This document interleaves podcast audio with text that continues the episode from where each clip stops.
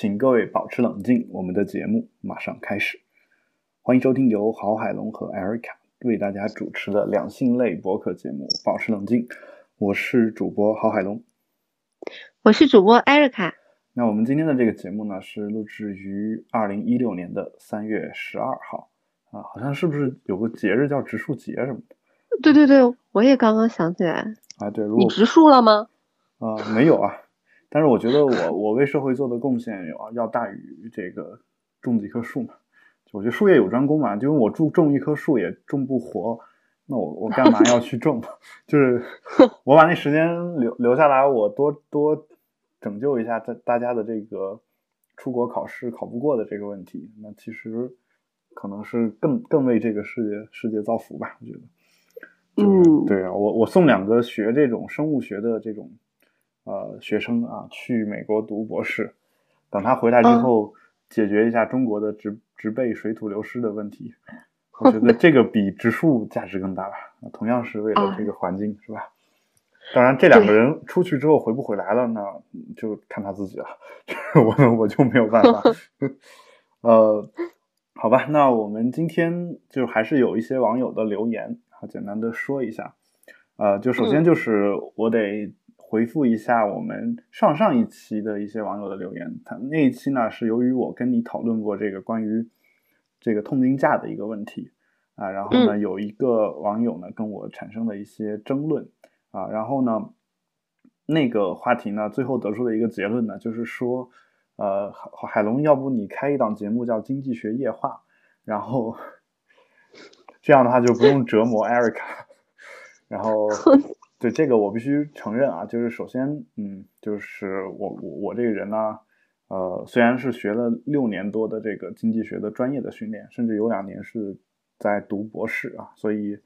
呃，可能在这方面呢，确实是我的专业。但是我学的那些东西呢，我深知自己暂时还没有一个系统性的一个能把我学到那些东西用一个很通俗的语言给大家讲清楚，暂时没有这种能力，所以呢。呃，我觉得开一档经济学夜话的这个节目呢，可能会比较难，或者说等我什么时候有了时间能闲下来，我自己研究一下。因为我一直以来也特别希望能够让我国的更多的人懂得经济学的一些基本的常识。这样的话，呃，当一些就是政府机关出台一些政策的时候，大家会有更多的思考，而不是一窝蜂的说他为我们好我们就同意，不为我们好就我们就不同意。但其实是不是为了你好呢？这个事儿，相信我们的同龄人从小到大都有一个自己的感觉，就是当家长说我是为了你好的时候，你往往是很痛苦的时候。那你反过来想想的时候是什么？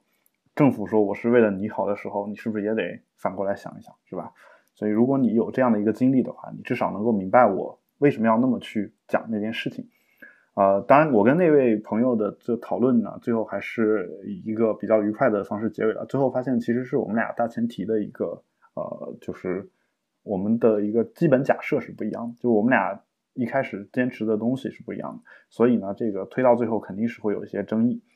好，这是这一点。然后另外一点就是上一期节目我们举了一个关于那个猴子的一个例子，这个呢也起也得到了大家很好的一个反响，就觉得很支持。啊，那我觉得就那个例子本身是很经典的，而且有说法那个例子是编造出来的。但是我觉得这个编造出来的这个例子呢，啊，也说明了一些问题吧，大概是这这种情况啊。所以呢，呃，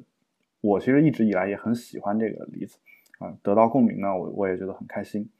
呃，然后呢，就是网易云音乐这边呢，有这个呃，就上一次说要请咱俩吃饭的这位 朋友，呃呃说。呃，祝 Erica 节日快乐啊！因为那天刚好是三月八号，我们那期节目出来的时候。然后他说，呃，他的意思就是说，可以在我们下次录音之前，在微博上稍微更新一下，说什么时间、什么地点啊，兴许能送个送一杯咖啡取个暖，是吧？当然，海龙哥也有，大概是这个意思。然后，然后呢，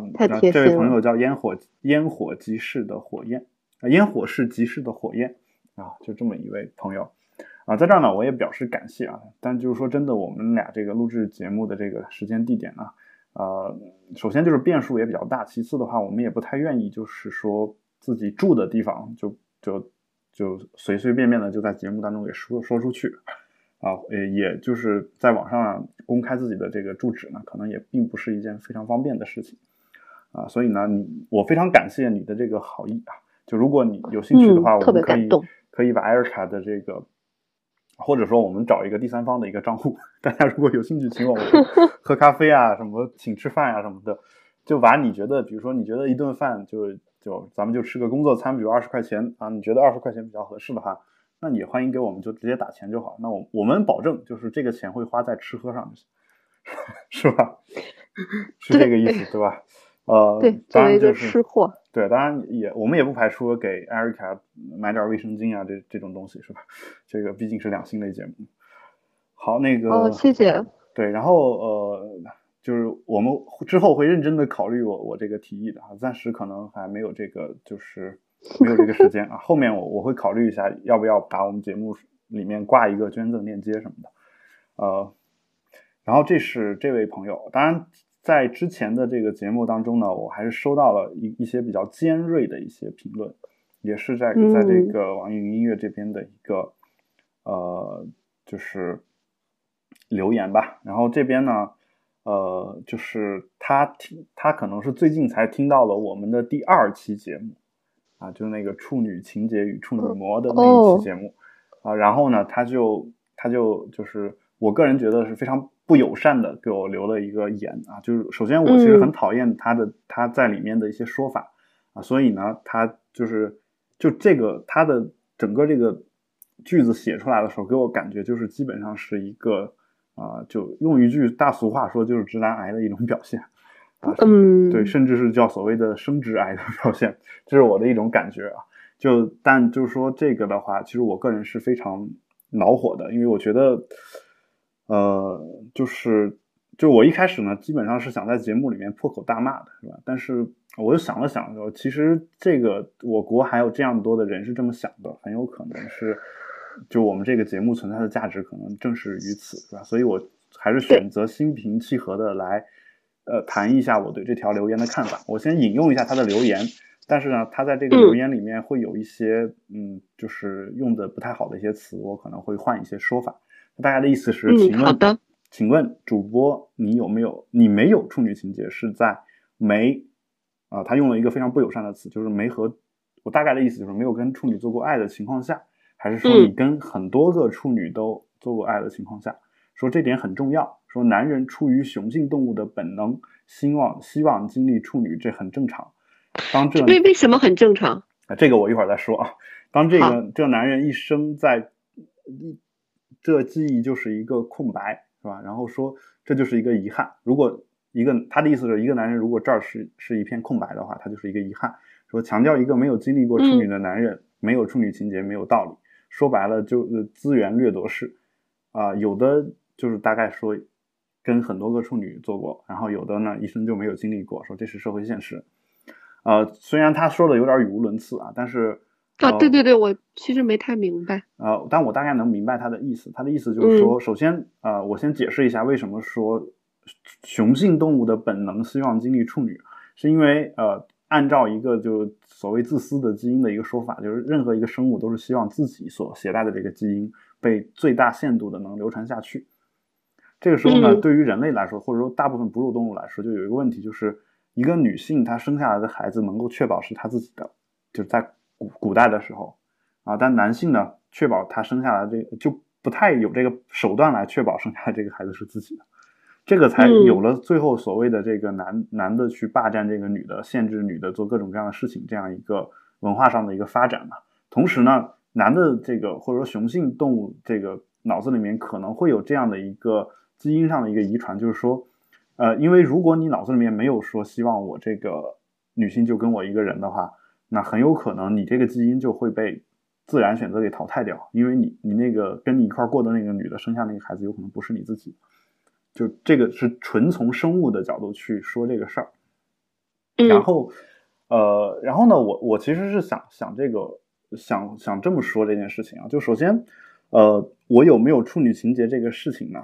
跟我有没有跟处女做过爱这个事儿没有关系。如果我非要说、非要说有关系的话，那本身就是处女有处女情节的表现。也就是说，你现在你现在如果要问我这个问题，那说明你肯定有处女情节。如果你还纠结在这一点上，那么你肯定也是有处女情节的。我的意思就是说，从一开始，就是我认为从一开始，就是就不应该去想这个问题。你不管他是想跟处女做过爱也好，还是想我就是不跟他做爱也好，就用连月的话说啊，就是一个情感著名情感咨询专家，用他的话说嘛，说处女情节有两种，一种是说我，呃，我这个呃，就是一定要把这个。处女留给就是初夜留给什么？我跟我过一辈子的那一个人，或者留给某一个人。对，这是一种。还有一种呢，就是有些女的说，说我就是反处女，我觉得大老处女这个事儿挺没意思的。然后我就我到十八岁那一天，我必须出去找个男人跟他破了，不管是什么样的男人，如果找不着，我就随便找一个。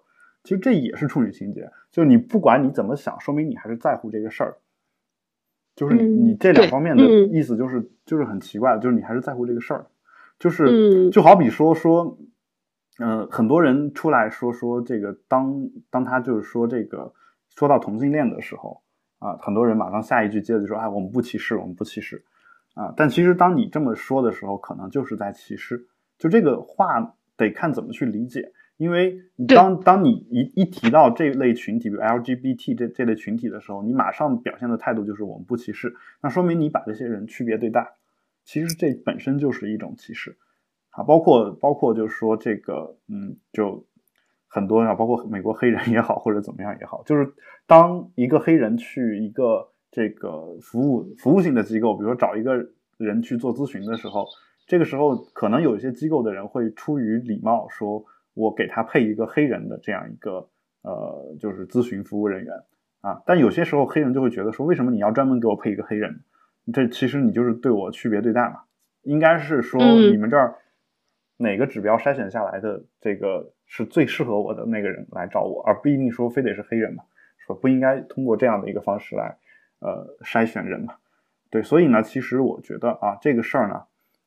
呃，如果你要问我是在什么情况下，那而且我还就着这个情况跟你回答了，那说明我自己是有处女情节的，但事实上我没有，在我没有经历过任何一个女性的情况下。我就坚定的觉得这个事儿不重要，啊，这是一点。第二点呢，就是，呃，你说的那个雄性动物的本能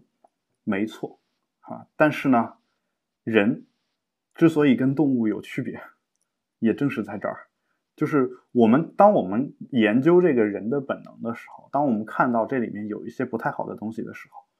我们应该。呼吁大家把这个事情给改掉，因为我们人是有这样的思考的能力的，有这样的主观能动性的。我们不是纯靠下半身去思考，是吧？所以呢，嗯，所以呢，我觉得你你说到的这个本能，恰恰是我们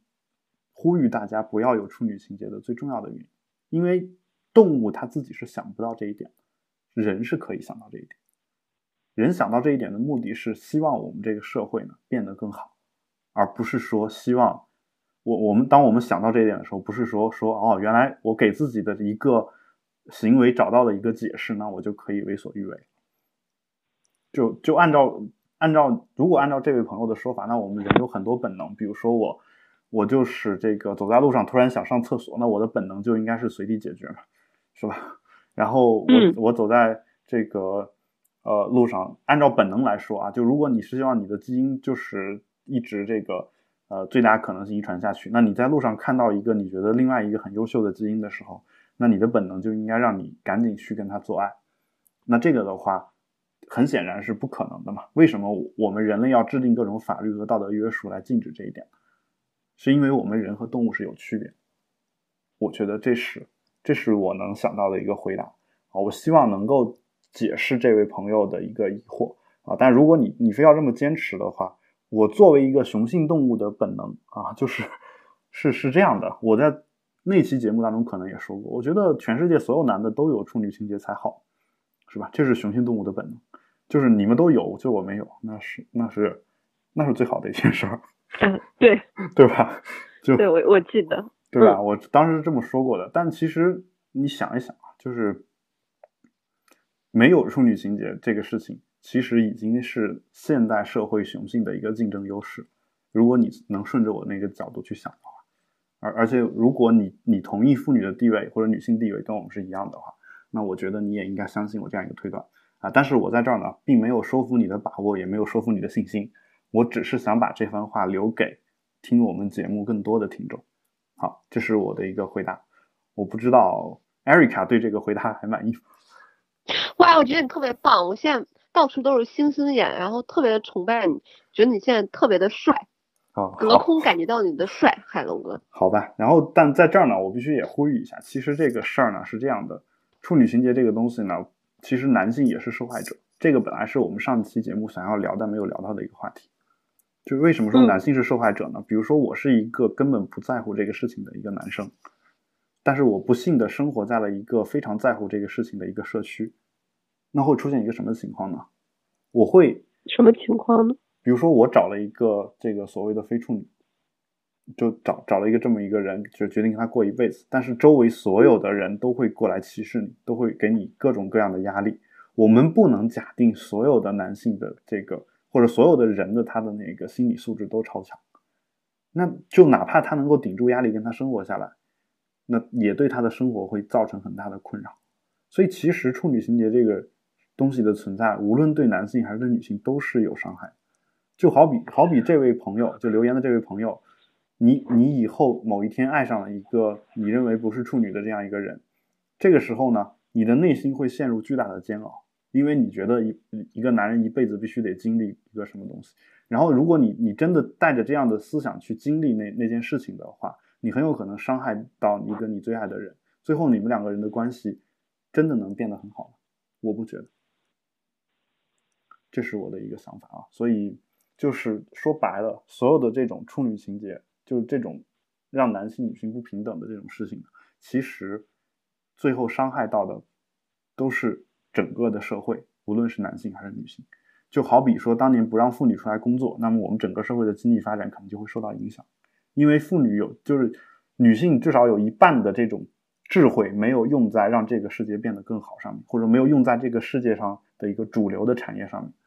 是吧？这是我的一个想法。对，嗯嗯，好，那我们今天的这个 follow up 呢就做到这儿，然后下面呢，我我们需要这个讲到的是一个，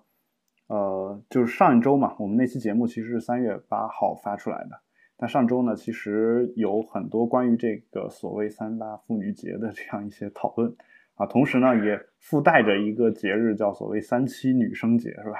有这么一个说法哦。哎，嗯，最近就是三八好像也都不太叫妇女节了，最近就是我的微信上推送的那些百货公司的宣传语，还有淘宝上，然后都变成了女神节或者女王节。哦，对，最早三月八号，对，最早是所谓的女人节嘛，对，呃，对，就就比较奇怪，对，其实就好像妇女，嗯，对，但其实其实这个我我觉得我从高中开始就有体会，就是当时你你祝一个你的同学如果节日快乐的话，呃，节日快乐还好，但你如果祝他妇女节快乐的话，他会觉得很奇怪，他甚至觉得说你才妇女，我是少女，就就有这样，就是，我。嗯，我上中学的时候也是，对，所以呢就很奇怪，大家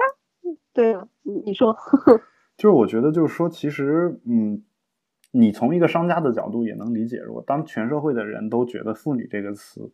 啊，是已经变成了一个女性不愿意被别人所做的一个称呼的时候，那么我作为一个商业的一个这样一个机构，我希望能给这个主力消费者啊，就妇女嘛，就。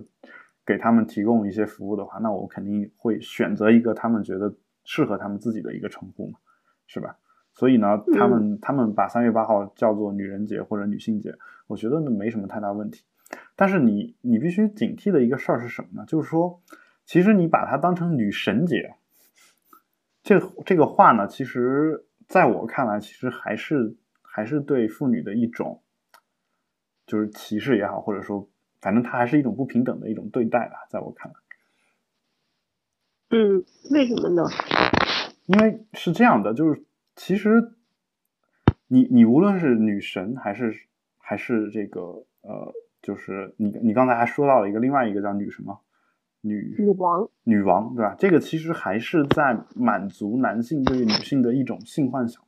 或者说对于异性的一种幻想，不一定是性幻想。你你明白我的意思吗？就是说他的他的这个评判的标准依然是男人觉得你是怎么样的。哦，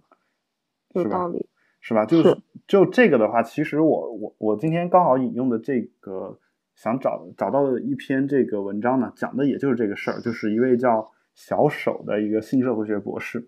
在荷兰在线上的一篇文章，他写的是三七与三八节日化的集体撩妹，是吧？我我不知道那个字，我都不知道这两个字应该怎么读啊，就就呃，他的意思就是说这个嗯，妇女一个词呢，首先就是说是。暗含了传统生育文化下对女性婚育乃至性价值的判断，甚至贬损。对他有有这么一个说法，意思就是说，其实妇女呢，她是，呃，怎么说呢？就跟生育啊这些东西，就是我是有关系的。但其实是这样的，我我倒是觉得这个“妇女”这个词去污名化的这个过程呢，就没有做足而已。因为最早我们之所以把它定义为妇女节。意思就是说，妇女这个词已经是很正常，可以大家可以接受的这这样一个词，因为你知道这个国外叫 Women's Day 是吧？那 Women 这个词本身没有一个就是正常的，或者说就是在在外国的这个语境里面没有说是一个歧视或者非歧视的这样一个词，就算哪怕它有一点点就是过去的时候有歧视的色彩呢，现在应该也是没有的。但在中国的话。就是我们想象当中，他应该也经历这样一个过程，就是这部分人群或者这个性别的人，我们一开始要把它叫叫成妇女嘛。然后呢，呃，就是一开始呢，我们觉得妇女呢，它是一种男性对女性的一种定义。但后来呢，由于这个词，呃，一直流传下来是这么称呼的。那慢慢的，我们男女地位平等了之后呢，那妇女这两这个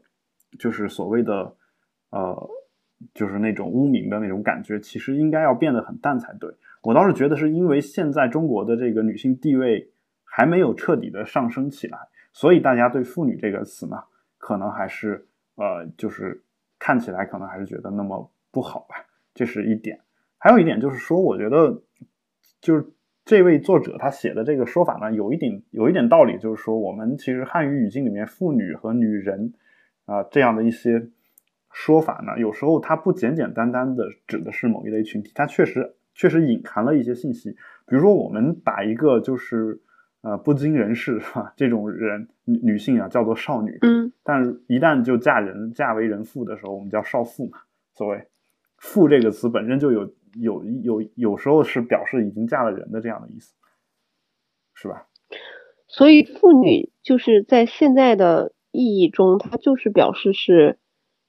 已经是人妻的女子吗？还是实际上她本身在词典中是没有这个定义的？就是我很好奇，就是从什么时候开始，然后妇女就成了一个带有贬义的词？就我我其实就我其实并不想就是说这个词有贬义还是有褒义，但只不过是说有很多女性她不愿意被别人称呼成少女和妇女，就是说，嗯呃，我我曾经在网上看到过一位就是我关注的一个就微就微博上关注的一个一个人吧。一个女性，嗯，她她在怀孕了之后，她说自己叫少女孕妇。你明白我什么意思？叫少女孕妇，就她其实还是就是想维持自己一个所谓的少女的一个形象。我倒觉得说，其实这个一方面呢，可能有说现在现在汉语当中说妇女就一定得是嫁了人的啊，或者说一定得有过性行为的这样一种说法，然后。呃，另外一方面呢，你现在哪怕我现在说，比如说我去一个高中或者大学里面，我说你是一个女人，就我不说不说你是一个妇女啊，就说你是一个女人，这个听上去是很中性的一个说法吧？对。但是呢，是不是也有很多人不接受？是。对他，他会觉得说我是一个女生啊，或者是我是一个少女，我不是一个女人。就他会这么去想，但是我反过来，你从男性这个角度看，没这个问题。我们从从小学开始就说自己男子汉大丈夫，或者说叫男人嘛，就是我们经常会用这个说法来自居。但是我们有时候会就是有些女性她自己不会以自己是女人来自居，甚至有时候“女人”这个词，你用一种很诡异的说法去说的时候，还是暗有暗含有一种轻微的贬义。就你经常看这个，呃，就就电，比如电影里面一句台词说“女人嘛”，就这样一个感感慨啊。当然，这个感慨呢，你你你可以从多方面的角度去理解，就是比如说有时候男人有一些很坏的习惯的时候，女人也可能会感慨一句说男人嘛，是吧？有这样一种说法啊。但有时候可能就是一个歧视嘛，就是说这个事儿他做不做的不好，我男的可能就会说女人嘛，或者说所谓女司机是吧？但其实我作为一个开车极烂的人，我其实觉得很多女司机开的都比我好，就有有这样的一个，就是就性别上的一个差异，所以我觉得有，我觉得其实真正要去污名化的，或者说就是大家让大家摆正心态面对的，可能真的不是一个词两个词那么简单，是的，而是整个对女性群体的一种态度。就我是觉得这样的，但是后来就我看到有些这个，就是后来就是因为因为这个呃三八妇女节嘛，大家觉得不愿意过，所以大学里面就有了这个三七三七女生节这样的一种说法。女生节，对这个女生节呢，其实我其实一直很反感这个节日啊，就我觉得嗯没什么好过的，就是这是深造出来的一个节日嘛。而且深造出来这种节日呢，我其实确实是我其实一直到都没什么。从什么时候？对，好像没有什么来由。对，我觉得一直就没什么好感，大概这种感觉。所以呢，呃，就是后来其实我又知道这个有一种说法嘛，说叫做从三七到三八只有一日之差。你明白什么意思？我我明白。从他说的是从女生到女人嘛，或者从女生到妇女，只有所谓的一日之差。一夜之对对。然后这个，呃当然就是你说一夜的话，可能是一个还是比较正常的一个说法。说一日的话，听上去都是一个呃有一点这种男权色彩的一个说法。就对。但其实，嗯，其实就是说我，但是我反过来看呢，很多大学里面这个很多女性她是很享受这个三七女生节的，你明白吧？就是我看了很多，就是我的朋友也好，就包括一些很多，就是那，就是现在还在大学里面的一些学生也好，他们会说说，比如说说，哎，我啊，你们我们系的男生都好有心啊，怎么怎么怎么样，就会有这样的一些评价。包括这个，我看到这个，呃，我后来去了国外啊，国外就是有中国去的这个女性啊，有时候到三月七号那天会非常的寂寞。啊，好，这个这个时候呢，就说啊，我如果能在国内多好，现在肯定有很多这个呃，我们系的男生在下面集体高喊“女生节快乐”啊，什么什么什么的。那我觉得其实有些女性她是享受这个过程的。那么她们享受这个过程是因为什么？我先不去评判啊。但如果说他们知道了有所谓的这个呃三七到三八只有一日之差这样的一种，就是听上去很怎么说很不友好的一种说法，或者说。啊，很不女权的一种说法，啊，甚至是侮辱性的一种说法吧。就如果他知道有这个说法的话，他是不是依然会觉得这事儿对我来说很开心呢？是说他压根就不在乎这个事情吗？如果是这样的话，那我觉得其实又回到了我之前的那个问题。就当我当我一个男人去去为了女权在做一些事情的时候，嗯，这个时候很多女性她其实是其实是不会。不会屌我的，或者说她觉得我这个事儿其实是没意义的，因为他们觉得他们很享受他们被呃小鸟依人的就就是被这个呵护起来嘛，就大概这个意思。对对，我所以呢，我就觉得有时候有时候也不能说这个事儿是就是一定是谁的错或者怎么样。你要说是社会的错呢，有时候可能又说的太泛啊，就就说这个某地发生了这个汽车爆炸案，然后这个爆炸完了之后说这个人是为了报复社会。这个事儿，这个 就你说是社会有问题呢？就所有的事情我都可以说社会有问题，因为每个人其实都是社会的一份子啊。但你反过来又说说这个，就大家都这俩节还过得挺开心的嘛？为什么淘宝啊，或者是天猫各种店啊？首先就是说，他们当然不会去特别宣扬什么女生节这种，但他把一个女性捧到一个女神的这样一个角度，或者说他把妇女节非要改成女性女性节或者女人节，这样的话，我觉得就。我觉得就是说，其实大家都都还挺嗨的嘛，该买买，该吃吃。有几个有几个女权主义的在那儿喊啊，有些女的反正也不在乎嘛，反正我看今天衣服打折，我才不管他什么理由打的折，我反正要买，对吧？我估计也是这一种人，对，是吧？就就其实是其实是不会去想这些问题的。那所以呢，其实呃，怎么说呢？我倒觉得说，其实这个这个事儿呢是会越来越越好的啊。如果说大家觉得“妇女”这个词，我觉得难以接受的话，我认为改成“女人”的话是一个不错的一个选择啊。毕竟在国内，我觉得有很多这个很多女性吧，其实已经逐渐的能接受自己是女人这样一个说法。尤其是就是就是，如果你去到国外的话，你会发现国外没有那么强调说这个少女怎么怎么样，好像只有中日韩就这种东亚文化可能才会这么去强调啊。然后到穆斯林文化，我们就暂时先不说啊。就比如说你去你去这个欧美国家，说就是这是你的一个说 you are pretty woman 是吧？然后你会说我是一个 pretty girl，然后他会觉得说你已经十八岁以上了，甚至你都二三十了，那这个时候你你再叫自己是一个 girl，是是不是非常的？不，就怎么说呢？非常的就很奇怪嘛，就你已经不是那么小的一个东西了，而且在国外你会说你自己是一个 girl 或者我是一个 boy，好像听上去似乎还有点就是贬低你的意思，就是我明明已经长大了，你为什么要这么说？你是不是说我是就是思考是就好比说你你你做完一件就特别牛的事儿，然后我我夸你，我说你真是一个天才儿童，就。你会不会觉得？你会觉得我真的是在夸你吗？就是对，是有点有点想揍你。对啊，你是啊，真是天才儿童，连这都想得到。其实意思就是说，这个事儿谁都能想得到，你你终于想到了，是吧？这样一种感觉，对吧？所以我觉得就是你改成女人，可能是一个比较好的一个做法啊。但就我我其实很就顺着这个就是女生节这个所谓的横幅这个说的话，我其实很讨厌，因为它会挂一些什么。呃，就所谓的那什么什么横幅来着？我就什么苍井空是世界的，你们才是我们的。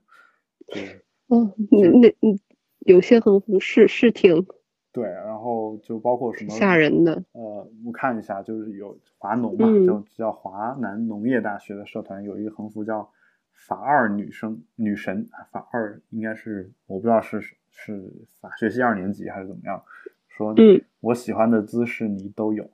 这其实已经是一个，就是如果你对着一个女性这么说的话，啊，如果那个女性不是跟你有已经有一个比较好的关系的时候，你这么说，我觉得其实就已经是性骚扰了，对吧？就你你想一想，就这个话，你如果对着一个人说，我觉得他是不敢说的，他就是就是人多力量大，或者说这个把自己隐藏在一个群体里面，他就什么龌龊的事儿都都都敢干得出来了。你往大了说，你比如说，呃，就就，呃，国际上的这个这个争端，就比如说，我们我们不说中国啊，就你你世界别的国家，你去看，你去看一下这个世界谈判，如果那个国家你把它想象成一个人的话，你会发现全世界每一个国家都是流氓，你不会，你你会你会有这种感觉，就是你去看说这个东西明明是你答应给我的，结果没有没有答应，没有答应怎么办呢？我们接着谈呗，谈的话那你就得做出点让步呗，就。就是明显的以强欺弱、以大欺小这种这种感觉，就就有很强的这种感觉。那反过来说，就是说，如果你是一个人的话，你可能就不会不敢去这么干。但当你把你包包在一个集体当中，包在一个国家当中啊，像这个这个呃所谓的这个新闻当中嘛，就是其实你就包包在一个集体当中嘛，就是你们系所有的男生，你是其中一份子。当你一个人去面对你喜欢那个女生的时候，如果你们俩不是已经很就关系很好的情况下，就只是说有一个点头之交这样的情况下，你肯定是不敢这么说话的。说我什么我喜欢的姿势你都有啊，包括什么人美声甜、胸大腰细、翘臀，什么？臀翘水多火好，不粘人啊。这个我简直看了之后，我头发都要竖起来了。对啊，这个我觉得你就是说你如果是跟你关系已经好到一定程度了，你们俩自己调情，那我们不管，你们爱说的多，龌龊下流，我都都可以啊。我觉得这是调情的一部分嘛，而且大家还觉得就挺开心的，这都没问题。但如果你是在一个公开场合啊，就你你自己不敢干的事情，你打着这个一个班的一个男生的幌子，你最后就敢敢去干，而且这个基本上就，我觉得其实是一个怎么说呢，就缺乏对人的一种尊重吧，就很很。很让人难受的一个事情，包括有一个叫什么“春春风十里不如睡你”，这个 太有才了。这个就他他当然他是这个就是盗版的冯唐的一句诗嘛，就“春风十里不如你”嘛，他有那么一句话是。冯唐的话就是有有有人批评他说翻译泰戈尔这个翻译的都走走肾，不走心啊。但这个，但冯唐自己写书的时候也不会写出这个样子。而且我觉得冯唐那个写的那个是文艺创作，他不是针对某一个人的嘛，所以我觉得嗯就就还好。但你这个群体就呃就就打得非常准嘛。其实你就是在给给某一个人或者某一些人做的一个横幅或者广告。那你这么说的话，我觉得就其实就是阿 Q 嘛，我要跟你困觉，就就那种感觉。那那我觉得就已已经很严重了，这个事情是吧？所以就挺猥琐的，然后一群人公然的发起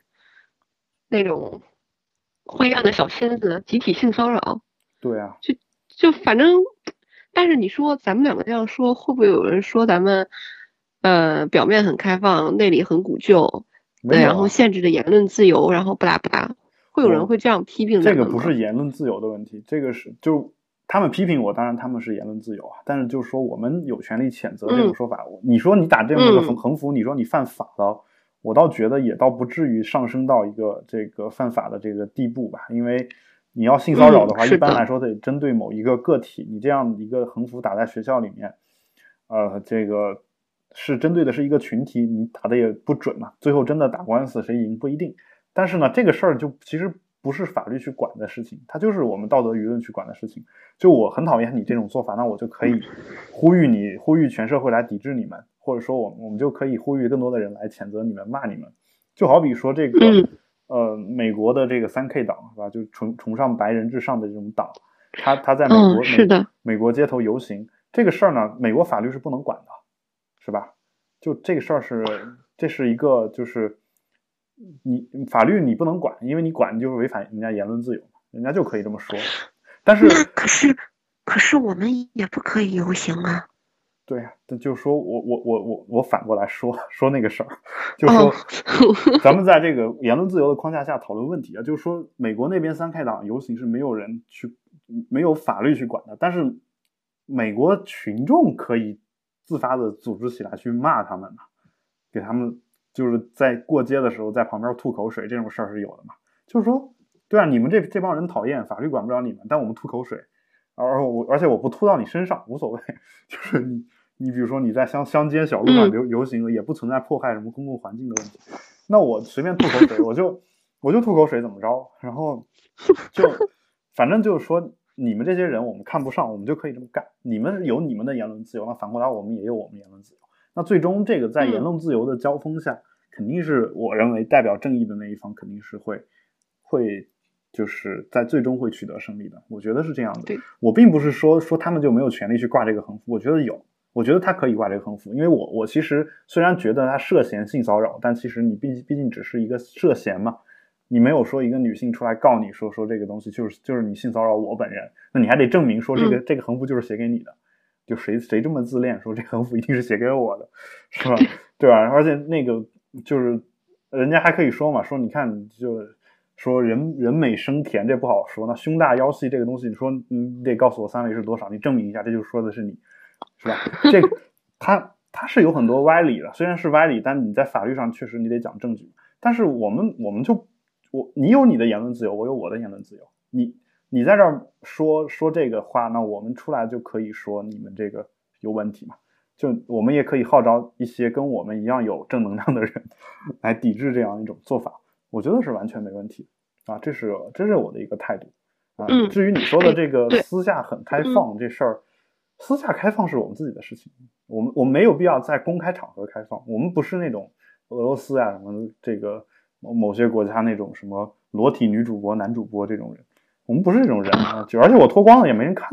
就是 这个是重点吧？对，这个对啊，就像就就就像这个，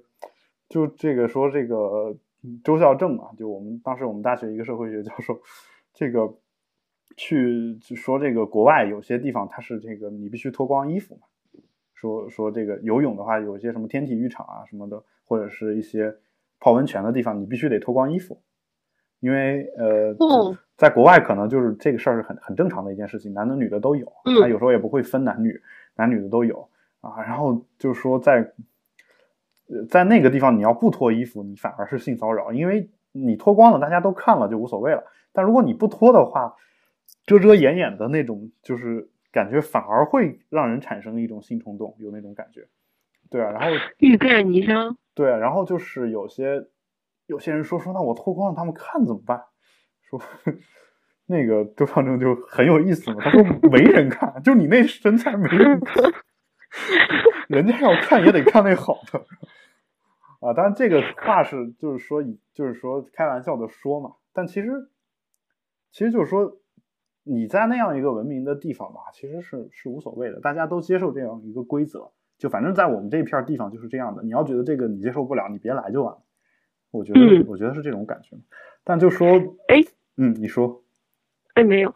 就就我就这个让我忽然想起来，有的那种地方上的闹洞房的风俗，海龙哥。就你有过耳闻吗？对，就就特别的不堪入目。但是我也没有碰见过真实的，就比如说什么调戏伴娘啊，然后其实我觉得也就是那种公开的性骚扰，就有一些地方，嗯，好像就是就有点像这种挂横幅的性，就一个人就不敢干这种事情，嗯。但是如果在一个公开的、貌似合理的一个冠冕堂皇的理由之下。嗯然后就干一些特别猥琐又下流的事情，就有不开心的人会写，就是闹到了那种让令人发指的地步。对这个事儿，我我当然有耳闻，而且我知道有一些地方是这种习俗，呃，但这个习俗呢，就是说，呃，你我们先说一下它的来源啊，就来源其实是来自古代的一些习俗吧。就是大家如果有兴趣，其实我特别特别推荐大家看一本，就是也是我一直推荐的一本书，叫被劫持的私生活。就肉糖什么什么什么被劫持被劫持哦，被劫持的私生活对，有这么一本书。然后这本书呢是肉糖僧先生写的啊，他的这个微在网上呢是以骂人著称的，而且他骂的这个方向呢基本上是呃就两性的那个方向啊，就我我和呃就对方的母亲怎么怎么样这种这种骂法。但是但是就是说你你忽略他骂的那些人，就是你去看他那本书写的是非常不错的，而且我我保证你肯定会。非常引人入胜，也可以很快的能读下去。在网上各大电子书平台应该也有这本书，大家可以去去找一找，去读一读。啊，我觉得那里面就讲到了这个闹洞房啊这些事情的一个习俗的一个来源起源，有有这样的一些说法。呃，但是呢，嗯，但就说，至于它这个在现代存在的这样一个情况呢，我觉得其实就是也是很不合理的嘛。就是我说的那个，你你不能说传统就都是好的。就如果你打这个旗号，那人类就不不用进步了。就古古代的比现在都好嘛，那我为什么要进步呢？是吧？你青霉素别打，因为中草药比较好。直接你你对吧？就是你你你得了这个，你发炎了，然后你不要吃这个青霉素什么的，不要吃抗菌药，你就 你就土法来解是吧？咱们土办法扎扎一针就好，是吧？如果你觉得这没问题的话，我觉得。就是说，人类就肯定不进步了，我觉得。所以，呃，就那个闹洞房那些习俗呢，我觉得就是有时候还不是伴娘的问题，伴娘是最近这两年才发展起来的。哦，这个这个也还是说这个是因为，因为中国古代好像结婚有伴娘这个职位嘛，我我都不太确定。就是，哦，对哦，好像没有。最早其实闹的都是新娘。就是你必须伴娘是不是西方的东西传过来的？其实中国古代是没有的。对，是西方的一种就是做法嘛，就基本上是这种情况。那其实呃，所以我觉得就是说呃，古代的闹洞房闹的其实就是新娘本人，就基本上当天那一晚上，就新娘是得得跟一辈子的男的睡的，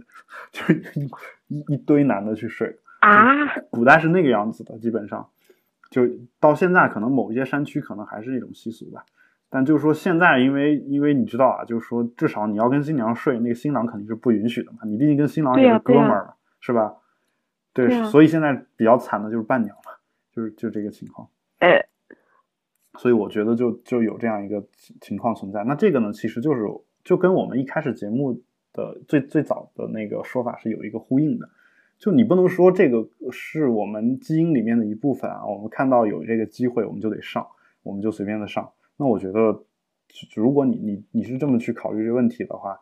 就是所有的东西你都能够找到它的一个合理性，因为我的所有的目的就是为了让我这个基因能够更大限度的遗传下去。那如果我有一个毁灭世界的能力的话，那我就应该把世界上所有的其他的男的全部都杀了，因为这样的话，我的基因才最有可能遗传下去。包括很多人歧视同性恋，也是这种情况。前段时间你知道那个高中几个学生给一个女同性恋下毒的一个事情，是吧？威胁威胁要下砒霜，然后下了春药，是吧？没有下砒霜。那事情其实，如果你非要从这个基因的角度讲，是合理的，因为。当一个女性是同性恋的时候，那么跟一个男性发生性行为的这个概率就下降到很低了。就如果是一个文明社会的话，就是零，是吧？对，是这个情况。那如果是一个零的情况的话，那么男性在这个竞争当中呢，他的这个就少了一个女性可以被为他们来竞争嘛？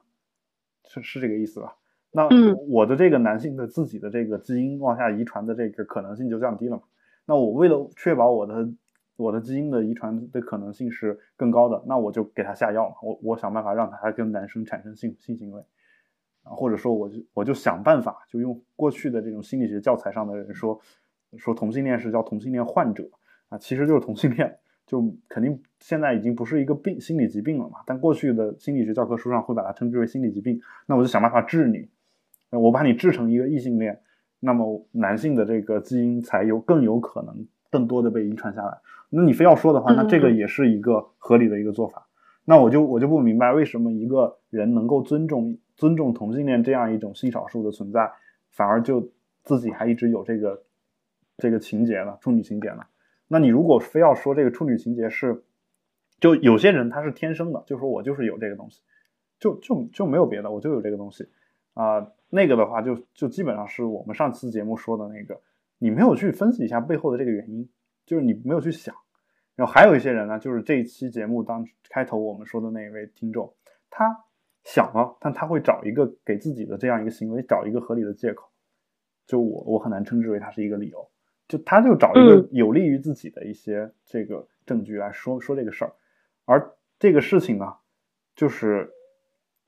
就是说从一个全社会的角度来看，它不仅是对男的有害，不仅对女的有害，对男的也有害。整个整个这个事情是是这个样子。当你从一个全局的角度去考虑的时候，如果这个社会上都没有处女情节的话，我觉得社会会向一个更加美好的方式去发展，方向去发展，这是我的一个一个态度。好，那我们这个女生节啊，这个事儿就说到这儿吧。那我个人还是觉得，就是大家别就是反一反女生节吧。我觉得咱们就过三八节，然后三八这个说法。可能在有些地方也是骂人或者怎么样，但我觉得，呃，咱们还是这个不要这个不要就是把它给污名化了。大家应该好好的把这个节日给过起来，让它发挥到它应有的一个作用啊！我当然有一些男性也不服嘛，他说一直说你这个郝海龙，你不是一个男女平权的一个支持者嘛？啊，就是。一直说自己女权，好像说这个，那男的为什么没有这个男性节，或者说男人节？呃，这个首先来说，就是有些男的也确实有这样的一个顾虑啊。但就说，就有些男的他会说，那要不把八月三号定成这个八三男人节，就是有有有有这样一些说法啊。但是其实，呃，我倒觉得说这个，呃，一般来说是给那种就是弱势群体有这种节去过，就就是我们希希望的是去。赋予它一些这个历史的一些意义。我们并不是说说这个女的要有个节，男的一定要有个节才平等。我希望的是有朝一日说女性地位起来了之后呢，妇女节这个节日呢，呃，它变成了一种有历史纪念价呃纪念价值的一个日子。比如说什么二战停战纪念日等等等等，类似这样一种情况。到时候呢，可能也我们也不一定光给女性放假，我们也可以给男性放放半天假，回去陪一下自己的啊女朋友或者男朋友，或者或者是。或或者女性回去陪一下自己女朋友是吧？就都有可能，对吧？我们我们最后可以把这个节日过成一个就是男女平权的一个纪念日，只不过是它名字叫女生节一样，或者说不是女生节啊，叫妇女节或者是女人节，那我觉得就没有什么太大问题。就好比说，如果你非要翻旧账的话，那我就说，那 history 还是 history 是吧？那这个也有 也有性别歧视嘛？所以就是说，如果大家都不翻旧账，然后会就是。带着一种就是正常正就是正能量的这样一种态度去推动这个节日的正方向的一个发展的话，那我觉得这个节日才真正有它的一个价值。这也是我们希望这个节日最终起的一个作用，这是我的一个观点。好，那我们再来看一下这个，呃，还有一个就是话题呢，是这个方刚先生的一个博客，他他写了一组问答，问答就是呃，这里面呢有两点呢，我需要可能跟我们今天的话题有关系。第一点呢，就是这个呃处女膜的问题，他其实也提到了。第一个问题就是处女膜究竟是否可以作为贞操的标志？他说：“这取决于你如何理解贞操。如果贞操是第一次性爱的机会，处女膜就是标志；如果贞操表示对自己的情感、身体的忠诚，那么只要女性、女人的性是自主的，那她就永远是贞洁的。就我觉得，其实他他的潜台词就是说，其实贞操就应该是对自己情感和身体的忠诚嘛。就是我们有时候也会也会谴责一些人，但我们不会谴责说这个人跟谁啊，就是。”我们只要他觉得这个事儿是他做的一个正确的选择，我们会支持他一直选择下去。只要他不触犯人类的这个法律道德这样的一些行为，其实方刚的意思应该就是这个意思，就是说，如果女性她觉得说我跟这个人发生性关系是我自己的自愿，而而且是我觉得我选择是对的，那我觉得她就是对自己情感和身体的一种忠诚啊，或者说她就是说我我跟他做爱呢，就是为了获取性愉悦，我并不是希望跟他产生感情，那至少他也是对自己身体的一种忠诚嘛。他并没有去欺骗自己说啊，这个人一定是跟我过一辈子的或者怎么样啊。他他什么是不忠诚的呢？不忠诚的就好比说，我举个例子啊，就比如说你，嗯，你嫁了一个人，然后这个人呢，呃，你跟他在结婚前没有过过性生活，就有有这种情况吧，对吧？然后你跟他在一起了，你觉得你俩性生活不和谐，但是呢，你迫于传统道德，你觉得我必须跟他过一辈子。这个时候呢，你又你就会开始去假假装自己说，我跟他在一起还是挺好的。这个其实就是一种不忠诚，在我看来，就是说，其实就是自己骗自己，就是迫于社会压力自己去骗自己。所以我觉得真正重要的是女性独立自主，而且我觉得真的独立自主的女性有一种就是光芒万丈的那种感觉，你知道吗？就就那个东西 本身是一一种一一种春药，或者说本身是一种。本身是一种这个很强的一种性的诱惑力，你明白吧？就是说，就好比你们女性看到一个就是很成功的男性的时候，啊，就比如说这两天这个电脑和这个呃人在下围棋的时候，这个这时候你你你你去你你有如果有时间的话，其实你可以看一下这个李世石自己个人的一个经历。我当时看的，我自己看的时候就觉得。这个男性简直太帅了，就是为什么呢？因为他是一个很叛逆、很不走寻常路的这么一个棋手啊。尽管他可能现在跟电脑下呢是一个处于一个劣势的这样一个状况啊，但他毕竟代表人人类去出战了，是吧？有这么一个情况啊。当然，现在这个我们必须说一下，我们今天是三月十二号啊，在录节目之前呢，今天下的第三盘棋还没有下完啊。据说这个李世石有一些转机啊，但是。也也也很难说他就取得了优势，最终结果呢，暂时我还是不知道的。那么在这儿我先不说他的优势还是劣势的问题，但你但你节目之前海龙哥还在看嘞。对，然后那个 大家大家就知道啊，就是其实李世石，你如果看一下他的这个个人经历，就你会觉得他特别酷。他在十一岁的还是多少岁的时候，就特别小的时候嘛，按照他的下棋的水平，他应该去参加一个比赛的时候，他就应该排到主将，但是他的那个老师呢，就把他排到了第。第四位出战，因为他觉得他年龄太小了，然后他就是他就玩失踪，他觉得老师偏心，他就玩失踪。然后回来回来之后呢，老师逼着他父亲让他写下悔过书，但他到现在都觉得说是老师老师偏心，他不觉得他自己做错了任何东西。然后呢，他他围棋你知道都是分段位的嘛，就最高是九九段嘛，然后职业的话最低是初段，然后呢，哦你要升段的话，你需要参加那个升段的段位赛。就是，嗯，无论是中国、日本还是韩国，最早都是得参加那个段位赛的。但是李世石就觉得段位赛没有意义，就是浪费棋手的时间嘛。所以他升到三段的时候，他说我他觉得三段就够用了，我我不参加任何升段赛，然后我就去参加各种比赛，我就永远的职业三段。结果他就一直以职业三段的这个水平，一直赢这个职业九段的棋手，最后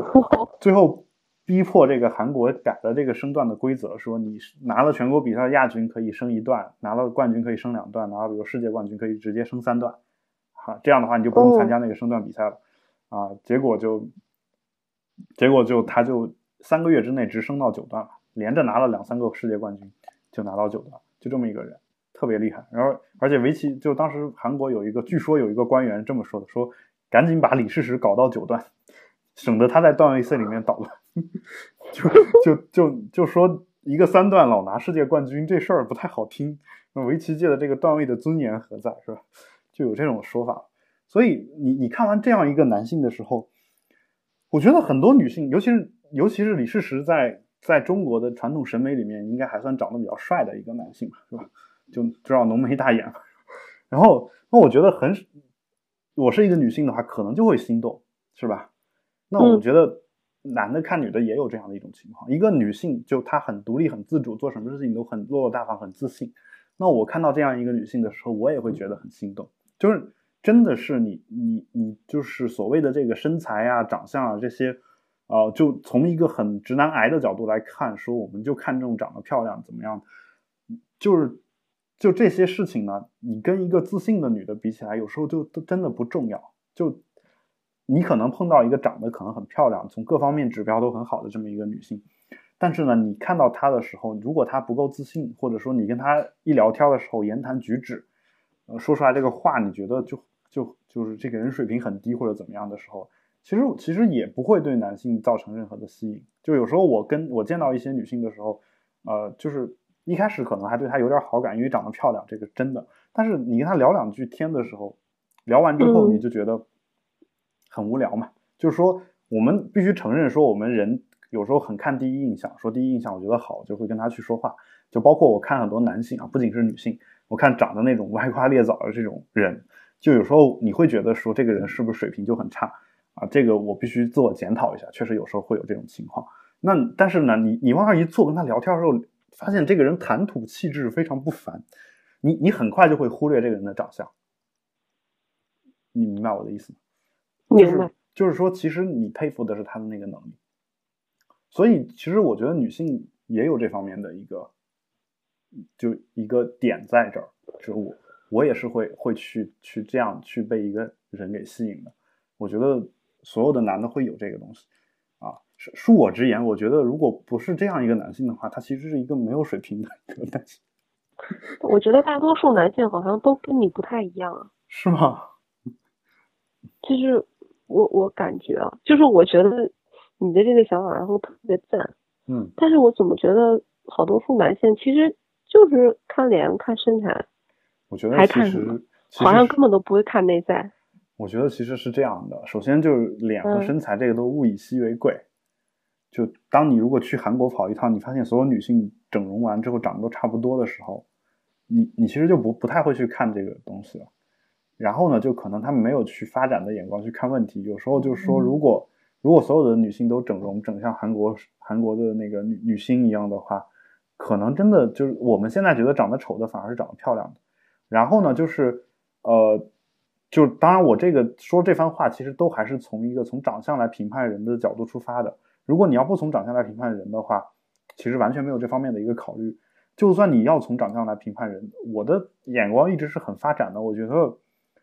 到后再过个几十年，你现在。电脑下围棋能下过人了，再过个几十年，这个人的这个长相，我认为是可以随意的去改造的。你明白吧？就当我我想长成什么样，就可以长成什么样的时候，这个时候其实长相根本一点都不重要，你最重要的还是你的那个内内在。就现在说我整容还有风险或者怎么样，那到到到某一天的时候，比如说我这个人造的这个骨头可以替换。真人的这个骨头，而且没有任何的副作用。然后我可以人去造一个脸出来都没有任何问题啊。万一我被火烧伤了，我可以人人造出皮皮肤来把它给植上去。如果能够有一天技术能达到那一点，而且并且是无痛的，而且是没有任何风险的，我觉得这一天很快就会到来。就真的要达到那一天的时候的话，你觉得长相这个事儿还重要吗？我觉得一点都不重要。我觉得就是大家都会都会变成一模一样的。就反过来，长得不好看那些人，可能反而会受到大家的欢迎。我还对你这个看法暂时存疑，就是我觉得很多男生可能就因为我觉得他们可能本身就不够自信，所以他们可能不太能接受你说的那样，就是自信大方的那样的很很很独立的女性。对，所以所以对，我就我一直就有这种感觉，就是我觉得中国男人特别明显呀、对，就你这种择偶观，我觉得对对，就是嗯，我觉得你明白我的那个意思，嗯。我明白，就是说，但是是但是反过来说，你这种自信大方的女性，为什么非要找这种男人呢？你就像郝海龙这样的男因为的也有的是 对，我觉得像你这样的男的很少啊。啊。就是啊我我我是啊我是我是这个意思啊，就是说当全当全中国的女性都都不愿意去找那种男性的时候，那种男性他也得生存嘛，是吧？就 他他也他他才会有动力去改变自己的一个择偶观。就当当他们对女性，当全社会的教育，包括他们这些直男癌们，或者包括像我这样的直男癌，都在给女 女性洗脑的时候，呃，就他们其实是没有任何危机感的。就我现在就说，哪怕我就是今天我出去说，我我就找一个这个啊，对我言听计从、没有任何独立性的女性，在中国，你说能不能找到呢？其实很容易能找到。太然容易了。对，当然我可以就是，当然我肯定还得会牺牲一些别的别的方面的东西嘛。就是说，呃，如果如果就是所所有的事儿都男的说了算的话，其实很多时候，呃，女性其实也有个好处，就不用思考，就反反过来也一样，就是所有事儿都女的女的说了算算算的话，那男性可能也是可以就不用思考这样一种感觉，我觉得是这样的。所以，呃，所以就说呃。但是我我会我会觉得说这个怎么说呢？就是说我我会去找这样一个女生的时候，我觉得我会牺牲更多的东西。嗯我觉得就是首先这种女女性对我没有任何的吸引力，我觉得她她就是不是我的菜。就但如果你说非要说这种女性跟那样的一个男性就是结合在一起，嗯，他甚至有可能他们各取所需，那个那个我没有办法去评判。但如果你是一个自信的一个女生，你自己非要说我就要找一个那种男的的话，那这个时候最后你的结果就是你只能委屈自己。但如果你是一个很自信的女的，然后你说我我就宁肯不找我也不找那样的男的，当这样的女性越来越多的时候，这样的就是像像我这样想法的男性也会越来越多。我觉得是这样的。嗯嗯，好吧。嗯然后那个，然后另外一个就是方刚的这这篇文章里面有一个问法啊，就他有有好多个这个问题，大家有兴趣可以去看一下。我会我会把这个链接放到我们的这个 show notes 里面啊。然后这个里面呢有有一个问题叫做什么“三十如狼，四十如虎”的说法是否有道理？我不知道，你应该听说过这个说法吧？我听说过，我最开始以为说的是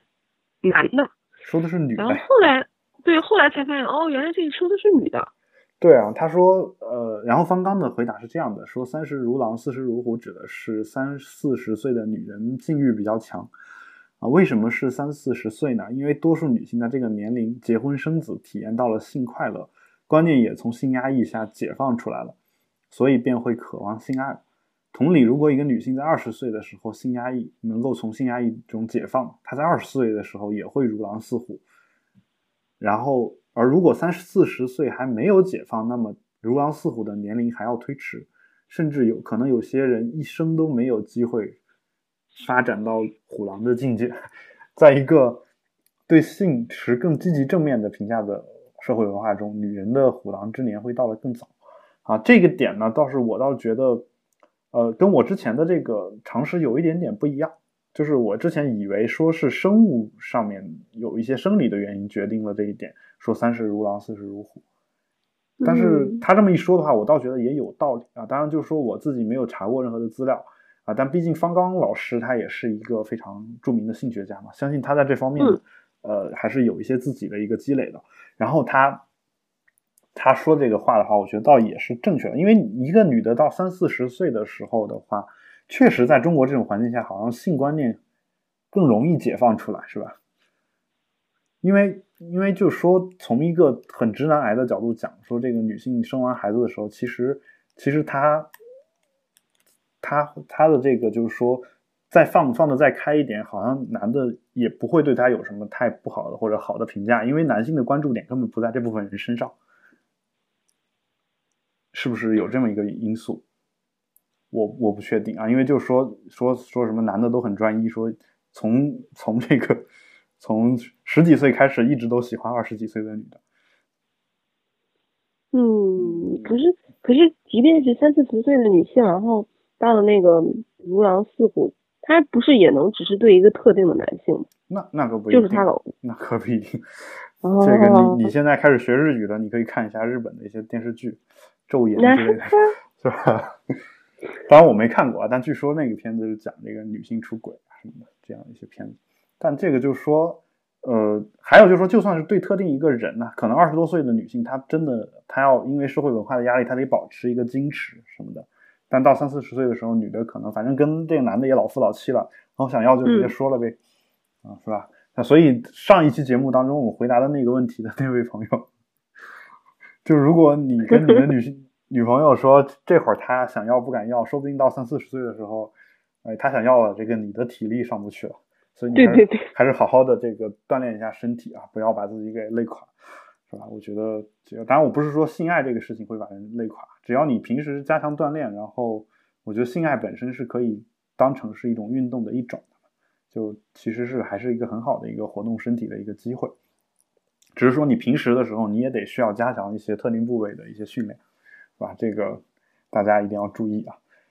好，这个是关于这个说法，是我比较是。比较出乎我意料的啊，然后也希也给大家提供一个新的一个看问题的一个角度吧，啊，我是我是希望就是全社会呢，我们能够就是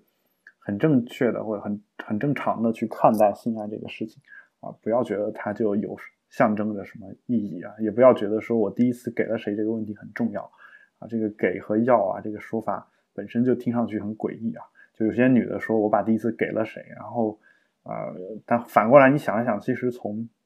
从物理的角度，男的才是给的那一方，是吧？是吧？这个这个话就听上去就就很明显是从一个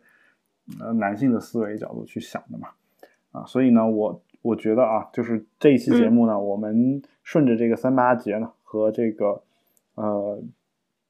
就是听众的反馈呢，我们还是要宣扬一下这个，希望这个社会能够更好的。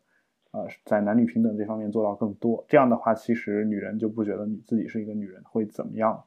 啊，就是这个，因为有些词呢是本身是有误解的，就呃有时候制定制定这个词的那个时候呢，可能是出于一片好心，觉得妇女呃是要解放出来了嘛，所以这个词在我们社会主义国家的嗯共产主义的这个眼光当中呢，它就本身就不应该有贬义啊，它本身就应该是一个很正面的词。对啊，就为什么大家会这么去想呢？这是你们有问题啊！但是这个就好比说，经济学家经常说这个，呃，说这个经济产生了负增长，是吧？这个负增长其实就是下降嘛，是吧？这个很多人都知道。就经济学家一开始说负增长这个词的时候，他的想法是什么意思呢？他的意思是说，经济我们自然认为它就应该是增长的，所以它要不增长了，这个事情应该引起我们警惕。所以我们把它称把下降这个事儿呢称之为负增长，啊，所以他本来是出于一片好心，说这个东西就负增长，听上去很矛盾这样一个说法，其实是为了告诉我们这儿出现了一个问题，包括人口嘛，人口我们也都知道叫人口自然增长率，啊，增长率有时候是负的，但这个增长率是负的，听上去就很奇怪嘛。但为什么他会说人口也是负增长，他不会说人口下降啊？当然也会说啊，但就是说从一个。一般性的一个说法说都是负增长，这个说法，这个说法本意是好的，本意的本来的意思就是说这个事儿本来应该增长，结果没增长，你看，所以我们用了这么一个诡异的说法，大家警惕一下。但现在呢，反而这个名词遭到了很多人的唾骂。他说说经济学家发明了一些很诡异的一些说法，说呃下降不叫下降，叫负增长啊，说就是意思就是来糊弄大众的。但大众能被这么一个很诡异的词就糊弄，糊弄得了吗？我觉得，我觉得很奇怪啊。就是，就本来本来本来经济学家担心的事情和这帮骂经济学家担心的事情是一样的。经济学家呢，为了引起世人的这个注意，故意说了个负增长，结果呢，被骂的这帮人呢，当成是经济学家为了掩饰自己的一些呃就是问题才这么说的。所以呢，就是对一个东西的理解呢，我觉得我后来总结出来就是还是直来直去的说比较好。有一说一，有二说二啊，这个就没什么没什么什么修辞上的问题了。对因为修辞的话很容易被人理解为反话嘛，是吧？是的，对吧？这个你正着说，人家都说你是说反话啊，那那就没有办法。就是说你，就比如说，嗯，就是有时候有些人唱这个，有有有一些人这个唱歌的时候唱这个很又红又专的这种歌啊，然后大家觉得就是他就是真心信仰，有些人就是觉得这是打入我军内部的特务，是吧？有这种感觉。啊，就就好比说当年这个《锵锵三人行》的一个主持人叫窦文涛，你应该知道，他当年嗯。当过新闻的主持人，他他当新闻主持人的时候被别人给就是被观众给骂下来了，为什么？因为他播新闻的时候，别人都觉得是假的，因为因为他是一就是一个就是不是那么严肃的那么一个人，就哦，就他说任何新闻，别人都认为是假的，最后最后不让他播新闻，就聊点这种假的真的都无所谓的这种话题，就后来就开始开始干这种脱口秀主持人了。就最早嗯。他、他一他一主持这个新闻节目，别人就觉得他播假新闻。有这种，对啊，所所以其实就很难办。好吧，那我们今天这个节目呢，就差不多聊到这儿啊，也很开心跟大家聊到这样一些这个当下的一些热点话题吧。然后就是的，嗯，我们就是如果大家有任何的这个问题和想法呢，也欢迎大家积极的给我们留言啊，给我写邮件，我的邮箱呢是郝海龙 at gmail.com，也可以在我们的微博下面留言回复。我们的微博呢是保持冷静播客六个汉字啊，我们的 Twitter 账号呢是 Keep Calm Podcast 啊，就三个英文单词连在一起，中间没有空格，大家可以去在 Twitter 上找一找。啊，如果你觉得有很多话在微博上不方便说的话，其实不妨在 Twitter 上面说，因为能翻墙出去的这种人呢，可能本身这个他对这个新东西的接受能力可能会更更强一些。啊，而且你也可以注册一些小号说嘛，这个都没有问题。好，那我对，那我们这个还有一个就是 Telegram 这个群，大家如果想加的话，也欢迎大家加入。然后这个群的这个链接呢，我们也会放到每一期的 show notes 里面。啊、感谢大家收听我们这一期的节目，请各位保持冷静啊！我得马上去看一下这个计算机赢了还是人赢，请各位保我我持冷静我。觉得我觉得人人输了，我们看一下是不是这样。好，那嗯我觉得反正第今天第三盘嘛，第三盘基本如果他输的话，后面估计肯定都得输了，这是我的一个判断。哦，我本来是持一个李世石要三比二赢的这么一个态度的，而第一盘他需要试探嘛，试探出机器的走法，第二盘就可以赢。结果第二盘也输了。那如果前两盘如果他都是试探的话，第三盘再输了，那就肯定是没有任何的办法了啊。但我、哦我这是我的一个判断啊，但我们我一会儿去，我录完节目马上去看一下结果。那么，那我们不管赢了还是输了，大家一定得保持冷静啊！我们人类造的机器赢的。好，那我们下期节目再见，拜拜。拜拜。